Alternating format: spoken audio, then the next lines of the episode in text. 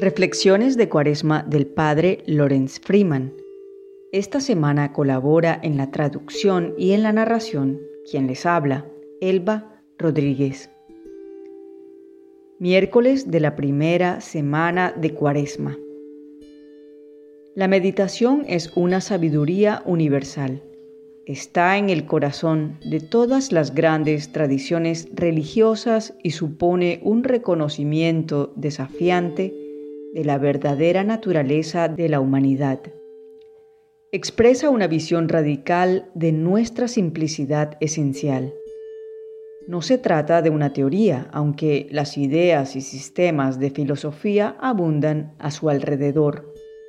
La meditación no consiste en dominar una teoría compleja o profundizar en un conocimiento arcano no está vinculada a ningún sistema de creencias en particular, aunque podemos hablar válidamente de la meditación hindú, judía, cristiana o budista de una manera que afirma tanto su universalidad como sus diversas manifestaciones, con algunas salvedades, bien sea separándola del consumismo, también podemos hablar de la meditación secular.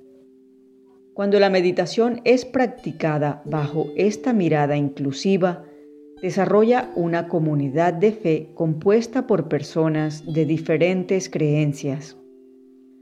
En un mundo que se fragmenta en divisiones que frecuentemente niegan incluso el derecho de la otra parte a existir, la meditación es una sabiduría perenne de valor supremo. Distinguir entre fe y creencia que tan a menudo se confunden, ayuda a ver el punto común subyacente en el que nos encontramos con toda la humanidad. El reto es, por un lado, no adormecer esta sabiduría para aumentar las ventas, por otro lado, no hacerla sonar ni esotérica ni especializada. El descubrimiento de que los niños pueden meditar y que tienen un don no reconocido de silencio interior y quietud que sus mayores han olvidado, es una gran ventaja para cualquiera que quiera compartir ampliamente el don de la meditación. ¿Quién puede ignorar el silencio de un grupo de niños en profunda meditación como un signo viviente del Espíritu que viene a enseñarnos? ¿Quién no puede dejar de ser afectado y conmovido por el asombro? Una práctica contemplativa es algo que hacemos porque sí, por simple amor, no por recompensa. Cualquier beneficio es un subproducto y no la razón de la práctica. Desde la infancia, entonces, se puede preparar y formar a los niños para una vida equilibrada y armoniosa en la que estarán capacitados para evitar los peligros del extremismo y la adicción. También es reconfortante para los que ya han perdido el rumbo y han caído en estilos de vida disfuncionales y a menudo autoabusivos. La contemplación nos reequilibra, nos apoya en la vida del camino del medio, el pequeño y angosto camino de las enseñanzas de Jesús que nos lleva a la fuente de la vida.